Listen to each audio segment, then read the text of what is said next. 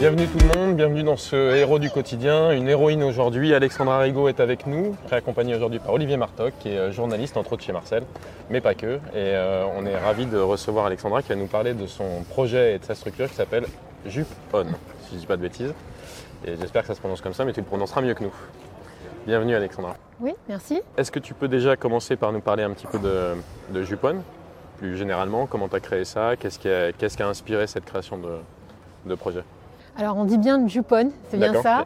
Euh, c'est la jupe qu'on met par-dessus. Ok, voilà, pour va. le petit jeu de mots. Très bien. Donc Jupon, c'est une marque de vêtements de protection pour deux roues, urbaine, éco-responsable et stylée. C'est comme ça que je la présente. Ça fait, ça fait beaucoup de critères. Ça fait beaucoup de critères et c'était en tout cas mes critères perso. Parce que, euh, bah, comme souvent, quand on crée un projet, euh, ça vient d'un besoin personnel. Et moi, c'était le mien, en fait, puisque ça fait presque 20 ans que je roule en, en scooter. Et euh, j'ai jamais trouvé en fait l'accessoire euh, qui me, qui me convienne, idéal, qui me protège euh, euh, du froid, de la pluie, euh, comme je dis, des regards indiscrets, parce que quand on est une femme aussi, ben, et qu'on est un y a- petit il y a peu la vraie coquette, jupe en il y a la vraie Ouais, jupe en dessous qui peut euh, se soulever, euh, qui est trop courte, qui remonte, donc ça peut être assez vite galère. Donc euh, voilà. Et puis ben, j'avais envie aussi de quelque chose d'un peu d'esthétique. Et euh, ben, petit à petit, l'idée a fait son chemin. Et euh, au début, je fais un petit peu de couture, donc euh, grâce à mes, à mes grands-mères, j'ai pu les, les premiers temps euh, bricoler. Dédicace aux mamies. Exactement, voilà, dédicace à mamie et maman. et, euh, et donc à l'époque, je me faisais déjà mon tablier, et puis l'été, comme je dis, euh, j'enlevais le, le gros tablier, mais euh, je faisais le sushi. C'est quoi le sushi? Eh oui, alors le sushi, c'est quand on s'enroule autour d'un paréo. Les filles connaissent ça. Très bien. Voilà. Mais euh, donc à un moment, je me suis dit, bon, ça peut plus aller, il faut faire quelque chose, quoi. Voilà. Et puis, euh, ben, arrive le moment d'une reconversion professionnelle euh, où on se pose plein de questions et on se dit, ben, qu'est-ce que j'ai envie de faire? Sachant que mon métier d'origine, c'était l'accompagnement RSE des entreprises. J'étais expert développement durable. D'accord. Euh, donc, bah, fatalement, euh, ça c'est en moi et j'ai eu envie d'apporter cette expertise-là dans mon projet en faisant quelque, chose de concret, quitter le monde du conseil pour faire quelque chose de concret euh, et euh, avec bien sûr une approche éco-responsable et en intégrant l'économie circulaire et voilà, ce dont on va parler. Alors, ce qui est amusant dans, dans votre projet, on, on montrera évidemment les produits après, mais on n'est pas là pour faire euh, du merchandising, comme on dit. Euh, ce qui est intéressant dans, dans votre projet, c'est que d'abord, c'est une start-up et vous gagnez un prix euh, comme une start-up qui serait dans la haute technologie. Ça, c'est un premier Oui. détail assez étonnant. Oui, oui, oui. Alors ça, c'était assez euh, insolite et inattendu pour moi parce que euh, j'étais euh, à l'époque, il, il y a un peu plus d'un an de ça, euh, bah, je me suis mise justement dans cette dynamique de, de start-up. Donc j'ai été accompagnée par un incubateur qui s'appelle Les Premières Sud. Un, un incubateur qui accompagne euh, qui soutient l'entrepreneuriat au féminin. Qui est basé à Marseille Aix, à Aix Aix. Les premières un petit peu partout en France et ici à Aix euh, pour les premières sud. Donc euh, je travaillais mon projet euh, avec la ferme intention de le mettre en application, de le mettre en œuvre. Et puis je candidate à, la foire de Marseille qui lançait le trophée Gustave, le trophée de l'innovation pour les entreprises locales. Et puis ben là, je suis sélectionnée et on propose de participer à la foire de Marseille, donc en 2000, ça c'était en 2022. Euh, donc j'étais pas tout à fait prête pour tout vous dire. donc là, euh, panique. Et euh, je me suis dit, bon, c'est une super opportunité. Euh, c'est l'occasion de faire mon POC, ma preuve de concept dans le monde, euh, dans l'univers startup. Et Banco, on y va. Donc j'ai lancé une mini-série, j'ai trouvé un atelier local, j'ai voilà, validé mes protos et j'ai présenté mes premiers produits. Effectivement, en fait, dans ce concours, non seulement j'ai euh, pu présenter mes produits aux Marseillais, j'en ai vendu quelques-uns, et puis surtout, j'ai gagné le premier prix. Et donc, en fait, là, ça m'a conforté en fait dans l'idée clairement que ben, j'avais euh, une bonne idée et que ben, qu'il fallait euh, poursuivre euh, là-dedans, quoi. Le, le prix récompense quoi? Il, représente, il récompense la technologie du produit, il représente l'invention, il représente quoi? Il y, a, il y a plusieurs critères dans ces euh, concours, hein, dans ce concours, qui est à l'initiative en fait des foires de France, du réseau des foires de France. Euh, et donc il, il, euh, récompense bah, l'innovation, le côté éco-responsable aussi, l'impact en fait de l'entreprise, le local. Euh, voilà. Mais finalement, en fait, euh, autour de, dans les stands qui exposaient, il y avait aussi bien des entreprises artisanales, il y avait des startups vraiment dans la tech. et ben voilà dans la cosmétique, il y avait un petit peu de tout en fait. quelqu'un sait pourquoi ça s'appelle le, le, trophée Gustave ou pas du tout? Bah, C'est en hommage à Gustave Eiffel en fait. Ah Très bien. Je l'aurais pas imaginé. Bah, moi non plus. C'est pour ça que je Grand me suis un truc à Marseille euh, qui s'appelle Gustave. Je voulais comprendre. très bien. Ça marche. Et donc, euh, tu as un passé, toi, qui est euh, donc de la, issu de la RSE, c'est ça? Qu'est-ce qui t'a, en dehors de tes problématiques de scooter, qu'est-ce qui t'a amené à concevoir les Juponnes comme ils sont aujourd'hui? Alors, au départ, j'avais envie d'être un acteur en fait de la mode responsable et de l'économie circulaire, parce que c'est des sujets auxquels je suis sensible. Et euh, je me suis dit comment on peut faire les choses autrement? Aujourd'hui, il se trouve que le marché, en fait, il est euh, couvert essentiellement par un euh, leader. qui bah, fait fabriquer en Chine, voilà, et comme beaucoup en fait, et en tout cas dans l'univers des accessoires de roues, la dimension sociétale, sociétale éco-responsable, environnementale, on en est quand même assez loin. Donc euh, j'ai eu envie d'apporter les codes de cette nouvelle mode responsable dans l'univers du deux roues. Et tu crois que ça vient d'un aspect un peu de côté euh, virilisme du deux roues aussi, un peu le truc euh, pas trop engagé ou pas du tout je, Non, je ne pense pas parce que c'est l'aspect économique et puis on est encore bien souvent dans des produits techniques. Donc la priorité, la, préoccupation première, c'est la, technique. Voilà. Et aussi, on est aussi dans des niches donc il n'y a pas beaucoup de, diffusion euh, possible. C'est pour ça que le coût euh, représente quelque chose. Et puis il y a peu de concurrence. Ils sont peu challengés aussi sur euh, bah, justement sur, sur, sur, des nouveaux sujets en fait à impact quoi. Alors ce qui est intéressant, évidemment, on, va parler de ces ateliers de fabrication avec lesquels vous travaillez, mais même on va parler de, du jupe on en jean, parce que là il y a toute une démarche qui est très intéressante, c'est que ce sont des jeans de récupération. Oui. Alors j'ai deux modèles de, jeans parce qu'il y a euh, là aussi, je ne fais pas les choses euh, de façon simple. C'est jamais simple avec moi. Pour, pour une première activité, je me suis lancé plein de challenges, des, challenges dans le challenge. Euh, effectivement, en fait, il y a deux modèles. Un qui est issu de jeans de seconde main. donc là, effectivement, en fait, c'est dans le cadre de collecte de jeans que j'ai organisé avec un partenaire marseillais aussi qui s'appelle We et euh, qui euh, Sébastien, Sébastien Lindsay, tout à fait. Ah, c'est un petit monde où vous connaissez tous. Hein. Un petit peu. Les acteurs engagés, c'est vrai qu'on voilà, on se connaît un peu. Et en fait, donc lui est spécialiste justement de la collecte sélective en fait de différents matériaux, dont euh, le textile. Et bah, moi, je lui ai proposé de, de, de, monter avec moi une opération de collecte de jeans. Donc, on a fait ça pendant quelques semaines sur, pour commencer sur des tiers lieux. Euh, où on a proposé euh, aux Marseillais en fait, de, donner les jeans en fin de vie. Donc ça a donné des modèles, alors une grosse collecte euh, dans laquelle il a fallu faire du tri, prendre ce qui était de bonne qualité, prendre ce qui était avec des couleurs, des tris de couleurs. Enfin voilà, il y a eu plein, de, plein d'étapes intermédiaires parce que c'était là aussi encore des prototypes à ce stade-là. Et, bah, finalement, on a fait un modèle un petit peu patchwork parce que justement on fait avec euh, ce qu'on a. Ce qui est intéressant, c'est qu'avec euh, l'idée c'est que lui, il a aussi un projet de transformer euh, la matière première, le jean en fait, en isolant euh, phonique. Donc là, Hein, rien ne se perd. Ah, il y a un vrai, il y a, un vrai projet. C'est une vraie euh, euh, circularité dans, le produit. Moi, on va dire que je récupère le premier choix, entre guillemets, et lui, il récupérera ce qui est plus utilisable et qu'on peut mettre en copeau. Euh, voilà. Et, alors, le jean, c'est pas neutre, hein, parce que le jean, vous, dans, sur votre site, quand vous expliquez votre démarche, le, le jean, c'est un vêtement qui consomme énormément d'eau, euh, qui est euh, en fait euh, un polluant extrême pour sa ah, fabrication.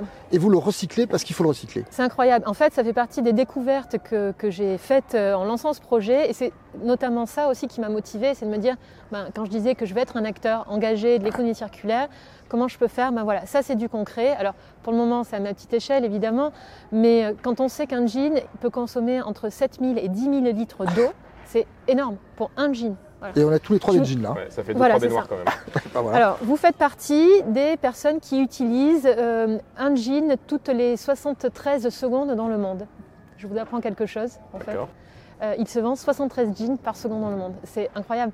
Rien qu'en France, c'est 90 000 jeans en moyenne euh, chaque année euh, qui sont vendus. Et puis pas tous, euh, pas tous très responsables. Voilà, alors ça, ça fait partie justement des découvertes aussi que j'ai faites en faisant ma collecte sélective. Quand on parle aujourd'hui de fast fashion, d'ultra fast fashion, euh, on voit vraiment euh, la qualité, la différence en fait de qualité dans les, euh, dans les matières. C'est incroyable parce que bah, s'il y a de l'élastane ou pas, si la fibre est bien tissée ou pas, et je ne vais pas donner de nom, mais il y a certaines marques de, de jeans que j'ai récupérées qui étaient euh, déjà en lambeaux, quoi.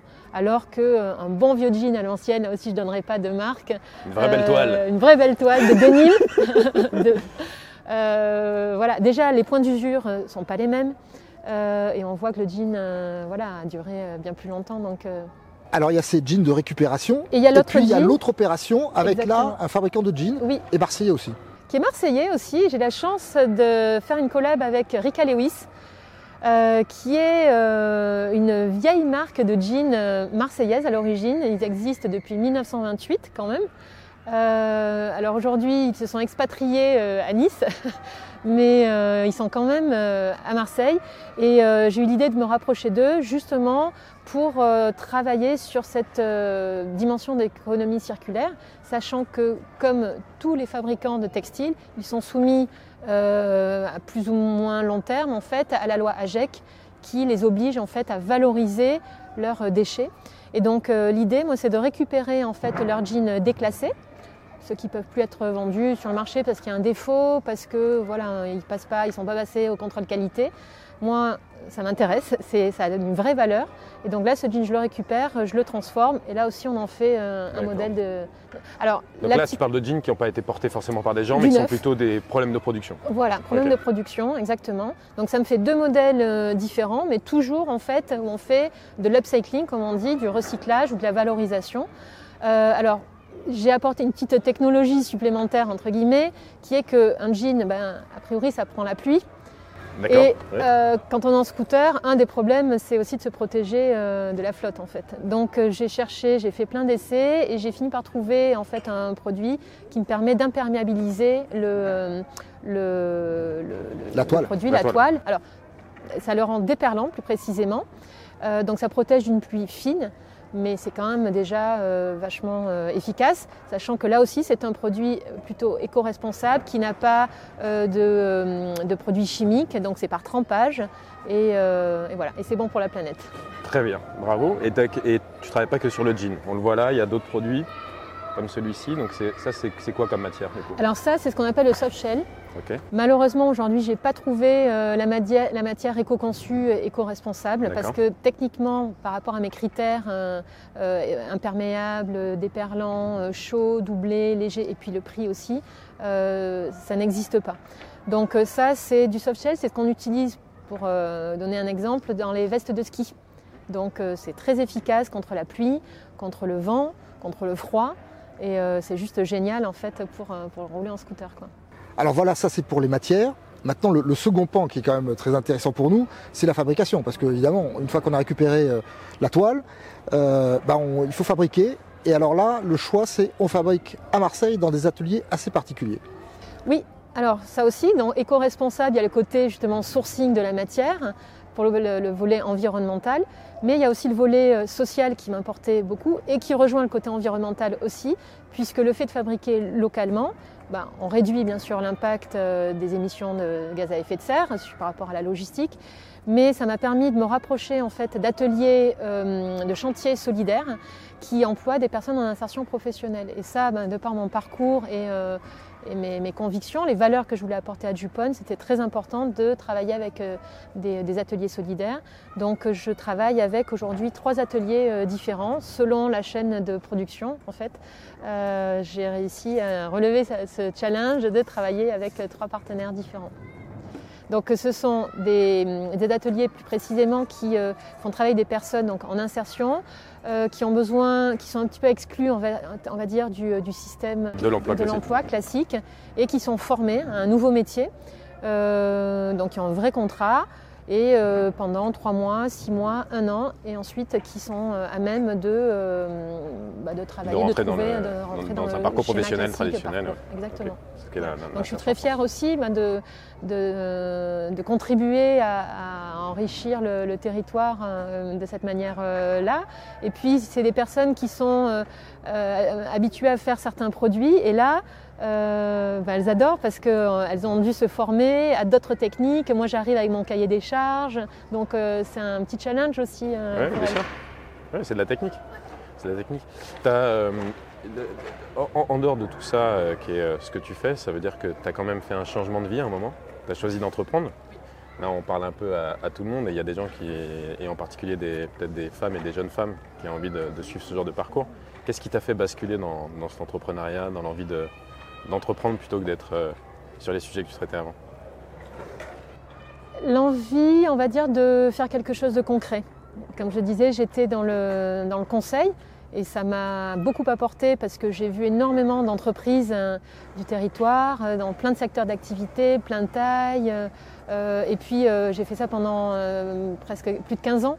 Donc euh, j'ai vu l'évolution, euh, la, la prise de conscience aussi qui, euh, qui évoluait, euh, les actions aussi euh, qui, euh, qui pouvaient, euh, qu'on pouvait mettre en œuvre qui, euh, qui changeaient aussi. Donc euh, voilà, mais j'ai toujours été un peu frustrée de ne pas aller au bout en fait des démarches. Moi j'étais là pour identifier les enjeux, conseiller, préconiser, mais après je, je lâchais le Mais projet. t'étais pas dans le faire, quoi. Voilà, c'est ça. Donc là, maintenant, je suis dans le faire et dans le dur, on peut même le dire. Mais, euh, mais c'est génial parce que, je, voilà, comme je dis, je suis passée de l'autre côté du rideau et, euh, et j'adore. Alors l'amorçage qui est intéressant, hein, c'est pas évident euh, de lancer euh, son entreprise. Vous partez avec euh, Internet, avec euh, Ulule, Oui. avec euh, et ça marche. Oui, oui, ça, ça a marché. Alors, euh, on pourra en parler aussi de ça parce que c'est une, Bah, oui. expérience en soi, en fait. hein. Lancer une campagne de crowdfunding, c'est du financement participatif. Voilà, tu es passé par là aussi. Euh, c'est vrai qu'il y a de magnifiques marques qui ont euh, explosé, qui se sont faites connaître grâce au crowdfunding et ça fait toujours un peu rêver. La vérité, c'est que euh, c'est un long travail, laborieux, avec beaucoup de préparation en amont.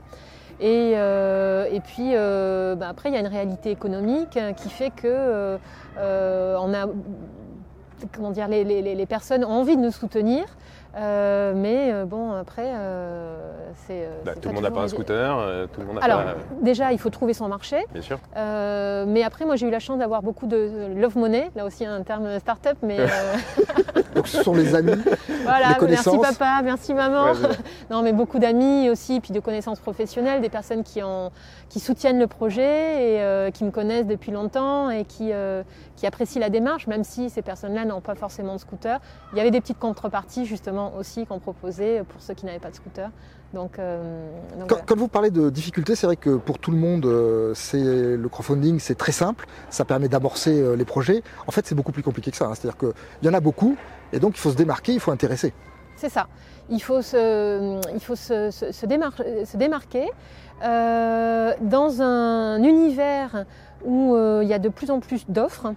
euh, et puis des offres toujours plus intéressantes, toujours plus impactantes aussi, parce que c'est quand même ces plateformes aujourd'hui, elles ont un petit peu basculé dans le modèle économique. À l'origine, c'était plutôt fait pour les associations qui cherchaient du don.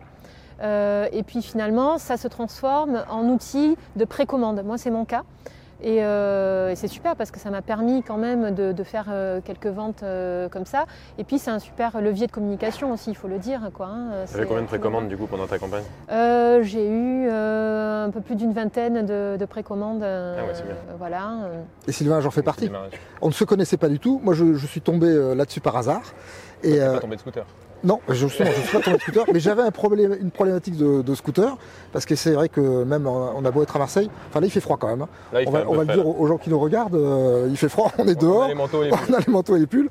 Et donc, euh, et quand il pleut, c'est pire. Euh, donc, j'ai fait partie des gens qui, euh, bah, qui sont venus, qui ont acheté euh, votre modèle. J'en suis très content. D'où, d'ailleurs, c'est comme ça qu'on s'est retrouvés. Et, euh, et, et c'est vrai que c'est intéressant parce que euh, on vient, on ne sait pas pourquoi. On a une pulsion. D'ailleurs, le, le truc amusant, c'est que, comme tout le monde, hein, euh, j'y vais. Je commence à commander, puis euh, au, moment d'appuyer sur le bouton, je me donne 3 ou 4 heures de réflexion, voire un peu plus. En l'occurrence, c'était deux jours, et on y revient. Et, le nombre de fois où je suis allé sur des sites, euh, sur du crowdfunding, et où je n'ai pas été jusqu'au bout, c'est assez intéressant ça aussi, parce que vous voyez les gens qui arrivent, et je suppose qu'il y a beaucoup de pertes en ligne. Entre les personnes que j'ai rencontrées qui m'ont dit c'est super, euh, je vais te soutenir, euh, et on Et y la va, conversion. etc. Et la conversion, euh, voilà, bon après c'est le jeu aussi, hein, mais, mais c'est quand même un petit peu frustrant on va dire, parce que c'est un gros boulot en amont et pendant. Un jour on m'a dit, tu verras, c'est le marathon de la communication. et c'est vrai, c'est vrai. J'ai envie de, de parler encore un petit peu de, de ta façon d'entreprendre, parce qu'elle est super intéressante. Tu as quand même une, une- une vision qui est très décalée, parce que avec tous ces liens entre l'éco-responsabilité, la production locale, etc., ce pas des soucis que tous les entrepreneurs et toutes les entrepreneuses ont en tête. Euh, Il y a des mouvements d'entrepreneuses marseillaises qui se mettent en place, beaucoup, euh, dont un super récemment qui s'appelle Sista for Good, qui a été euh, développé par Daphné Charvaria, une femme superbe. Euh, tu te retrouves aujourd'hui dans, dans un écosystème quand même euh, sur ton territoire où euh, il y a de l'entraide, où il y a euh, de la passation, du mentoring, euh, Oui. etc. Parce que tu as parlé évidemment de toi, de- du lieu qui t'a accompagné euh, à Aix. Mais plus globalement maintenant, est-ce que tu supportes d'autres projets? Est-ce que tu aides d'autres à entreprendre euh, Oui, alors c'est vrai qu'aujourd'hui, j'avoue que je manque de temps. J'aimerais euh, être moi aussi mentor et je le ferai, c'est promis. Euh, mais c'est vrai que là, je, je me concentre d'abord moi sur le développement de Jupon parce que ben, je suis toute seule dans le projet en fait, hein. donc euh, j'ai beaucoup à faire. Par contre, c'est vrai que je prends plaisir à me, à me retrouver avec euh, d'autres entrepreneurs et entrepreneureux Ouais, bien sûr. euh, pour parler de, bah, de nos projets, de nos difficultés aussi, euh, parce que finalement on passe tous en fait par les mêmes étapes, les mêmes questionnements à un moment ou à un autre du, du projet. Quoi. Donc, et ça fait du bien, on parle toujours de l'isolement du chef d'entreprise. Moi avant dans mon ancienne vie, on en parlait et justement je leur dis faites attention, ne vous restez pas isolés. Donc j'ai quand même cette culture du réseau, c'est clair. Donc j'ai ce réflexe de me tourner vers, euh, vers des réseaux euh, du territoire. Donc euh, ça c'est euh, important. Je sais que c'est important. Après, euh, ça il faut du temps aussi. Et puis bah, quand on est entrepreneur, que on est maman, que voilà, qu'on a plein de choses à faire. euh, C'est un vrai sujet ça, essaye. d'arriver à entreprendre en étant parent. Ah bah oui, euh, ouais. C'est du temps aussi. Et puis au départ, il faut tout faire. C'est-à-dire qu'il a fallu euh, concevoir, il a fallu euh, créer, il a fallu trouver les ateliers. Maintenant, il faut trouver les euh, commerces où vendre. Et donc, ça veut dire aussi faire le tour Des marchés, euh, des marchés. ouais. Ah, c'est c'est lourd. Hein. des marchés. Euh, là, il y a aussi la partie, ben là c'est la, la, la saison, donc euh, heureusement j'ai des commandes sur mon site, donc je gère aussi euh, pour le moment le- les, ex- les expéditions, euh, les livraisons, etc. Donc merci le scooter qui me permet de gagner un temps fou. Euh, et, euh, et voilà, mais c'est vrai que enfin, les journées euh, sont jamais assez longues. Quoi. Bah, D'ailleurs, on a parlé beaucoup de la production et de l'impact que ça avait, mais comment tu distribues du coup aujourd'hui? Alors, il y a plusieurs euh, canaux de distribution. Euh, je vends, alors effectivement, sur des foires, sur des salons. Euh, là, j'ai fait euh, quelques pop-up, des ventes éphémères, des marchés de Noël, des choses comme ça. Euh, ensuite, je distribue le- cla- classiquement en fait dans des euh, boutiques euh, concessionnaires, euh, magasins d'accessoires ou des concept stores aussi parce que c'est une cible euh, importante pour moi, le côté urbain, euh, working girl. euh, Et qui reste très local le mec ou- qui bosse. Alors pour le moment oui parce que ben, mon scooter va pas jusqu'à Très Paris, bien, ou très à bien, Lille. très bien. Ok. Mais euh, j'essaye de mettre en place un réseau d'agents commerciaux, justement, pour, euh, pour m'aider, pour gagner du temps et pour aller plus vite euh, sur, euh, sur le déploiement. Mais c'est pas évident non plus. Non, non. Euh, C'est un lieu ici aussi, on fait quelques appels. Donc si vous êtes agents commerciaux euh, et que vous cherchez un beau projet et un beau produit à distribuer dans les régions de France, euh, n'hésitez pas à contacter Alexandra. Tout à fait. Donc voilà, donc les boutiques classiques. Et puis après, bien sûr, mon site internet, le e-shop. Et euh, ensuite, euh, sur le net, euh, je commence à mettre en place des marketplaces. Et notamment là, je viens d'être référencée sur euh, Speedway, qui est euh, une des principales plateformes en fait, d'accessoires de roues. Donc voilà, ça se met en place petit à petit, donc je suis contente. Je suis un petit peu pressée euh, et impatiente, donc j'aimerais que ça aille ça encore plus un peu vite. plus. Euh, mais bon, euh, voilà, c'est normal quand on, on vite, veut toujours que ça aille plus vite. ouais.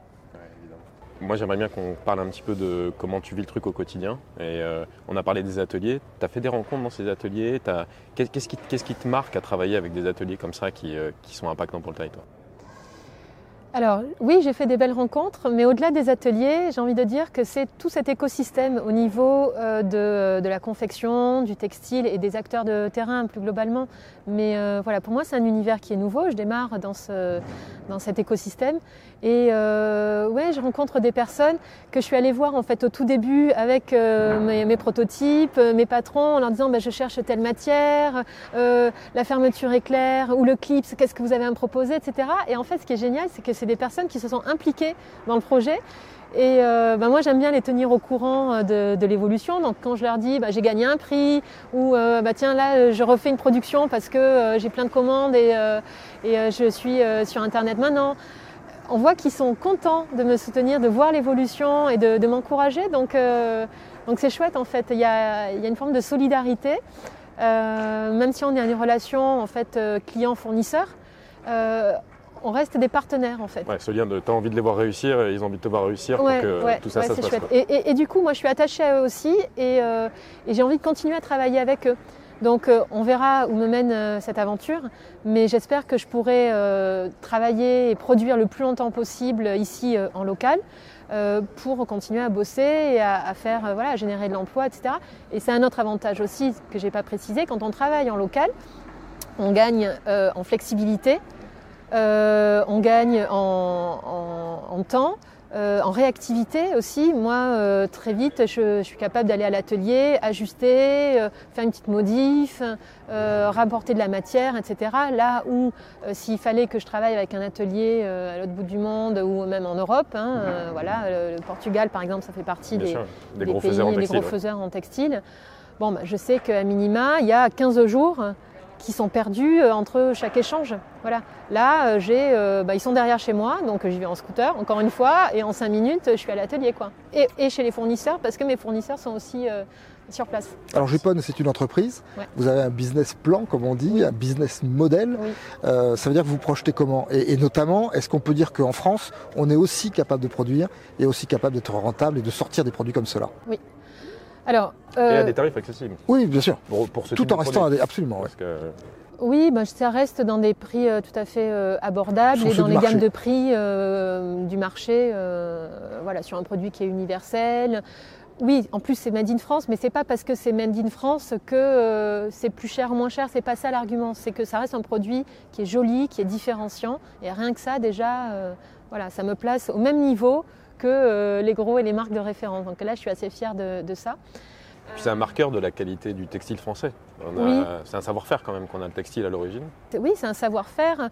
Puis à Marseille, il faut savoir aussi que c'est euh, quand même. Un, euh, il y a eu la grande époque en fait de, de, de, des ateliers de confection ouais, marseillais. Absolument. Ça s'est perdu. C'est en train de revenir avec des marques qui, qui s'installent et qui grandissent, avec des ateliers qui se développent, avec des écoles aussi, notamment FASC ou d'autres ouais. qui, euh, qui euh, voilà, veulent dynamiser euh, tout ce, tout ce, cette, euh, filière et c'est important de, les soutenir. Et euh, alors, je manque peut-être encore un peu de recul pour dire si c'est plus rentable ou pas de faire fabriquer en France. Mais moi, à mon échelle, ce que je disais tout à l'heure, c'est vrai, c'est que fabriquer localement, ça me permet aussi bah, de gagner sur la logistique et donc des frais aussi. Donc je préfère finalement payer un petit peu plus cher la main-d'œuvre locale, mais payer moins en logistique et en camions qui vont polluer. Voilà, c'est comme ça que je fais Bravo. mon, mon Très bon choix. Tu nous montres un peu comment ça marche Allez, démo. Moi, bah, je, moi, je veux voir. On va, on va laisser celui qui n'a jamais essayé. J'ai jamais essayé. J'ai jamais essayé. Lequel faut que j'essaye alors? Allez, ben, comme il fait froid, je te propose de, de, passer le modèle hiver. Ça marche. Voilà. Alors. Donc là, on le met juste comme un tablier, c'est ça? C'est ça. Ça s'appelle la jupe 2 secondes. Donc, s'il te okay. plaît, ne me fais pas mentir. Deux secondes. C'est bon Voilà. Et donc là, on peut circuler. Là, je vois que tu as fait une ouverture. Ça, c'est, j'imagine, pour pouvoir oui, avoir alors, un peu de les liberté modèles, dans les jambes, c'est ça C'est ça. Selon alors, les modèles de scooter. Je, alors, je suis, je suis allé te chercher ta veste parce que, regarde, l'astuce. Tu, sens que je. Non, non, c'est pas ça. C'est que l'astuce, c'est que quand tu mets. Voilà. Regarde, si tu veux peut-être te mettre euh, plus devant. Dis-moi. Donc il y a quelques petites euh, astuces. Euh, effectivement, euh, une pression parce que selon les scooters, fond plat ou pas plat, on peut ajuster. Ah oui, d'accord. Voilà. Ensuite, si ici, la colonne de direction. Exactement. Ici, il y a une petite sangle qui permet de passer le pied, enfin la cheville plus pour précisément, que pour que ça reste en bas, parce que c'est ce qu'on appelle l'effet papillon en oui. scooter. C'est lesté aussi en bas, donc avec, ça permet d'avoir un bon, un bon maintien. Voilà, Comme les rideaux. D'ailleurs, mais d'ailleurs, c'est du, euh, de du rideau, fil de plomb. Euh, voilà, avec une petite fente quand même qui permet de garder de la mobilité euh, quand on pose le pied par terre, évidemment. La poche, bah, pour mettre le bip, euh, les clés, le téléphone. Ah oui, c'est une poche. Ok, ouais, d'accord. Et ça, tu l'as sur tous les modèles. Oui, Peu alors le- bah, là par exemple, là c'est un petit peu différent. Parce que tu te resserres du jean. Là, on Donc, se resserre du jean. les, les poches des jeans. Exactement. Voilà. Donc ça c'est le modèle euh, en jean, euh, patchwork donc avec du, du jean de seconde main. D'accord. Euh, on retrouve tous les codes, hein, tous les marqueurs du, Bah ouais, du jean. c'est ouais. ça qui est génial, c'est que finalement on peut presque euh, le garder comme ça. Et euh, voilà. Alors avec bien sûr euh, un petit euh, Un réflecteur. un Pour la sécurité. pour la sécurité. Euh, et puis euh, jupon marqué qui peut être aussi co-brandé. Ça, je le propose dans le modèle économique, on en parlait tout à l'heure. Euh, moi, je cible aussi tout ce qui est société de livreurs, coursiers, euh, profession bien libérale, sûr, bien sûr, bien sûr. euh, des agences immobilières. Je fais un appel aussi. D'accord, très bien. Mais euh, voilà, là, on est en train de travailler avec des déplacent, en fait, en partenaires. euros, ouais. Voilà. On pourrait très bien mettre héros du quotidien by Jupon. Très bien. Je dis ça, Très bien, rien. très bien. On en fera un, on en fera un. Voilà. Donc, euh, et ça devient non seulement un vêtement efficace, confortable et stylé, mais pour les professionnels, ça peut devenir aussi un support de communication. Donc Oui, bien sûr. double. euh, Moi, je vois, en tout cas, c'est la même praticité, c'est même beaucoup plus pratique que. euh, parce que moi, j'aime pas ces trucs qui. euh, les, je sais même pas comment ça s'appelle, les jupes d'ailleurs, on appelle Ouais, des jupes ouais, aussi, hein, je crois. Des jupes, tabliers, ouais. ouais, qui sont attachés au véhicule parce que c'est une vraie galère. Et, euh, Et on les coup- vole. Et, on- ouais, et ça se fait voler aussi. Et du coup, je mets souvent un pantalon de pluie.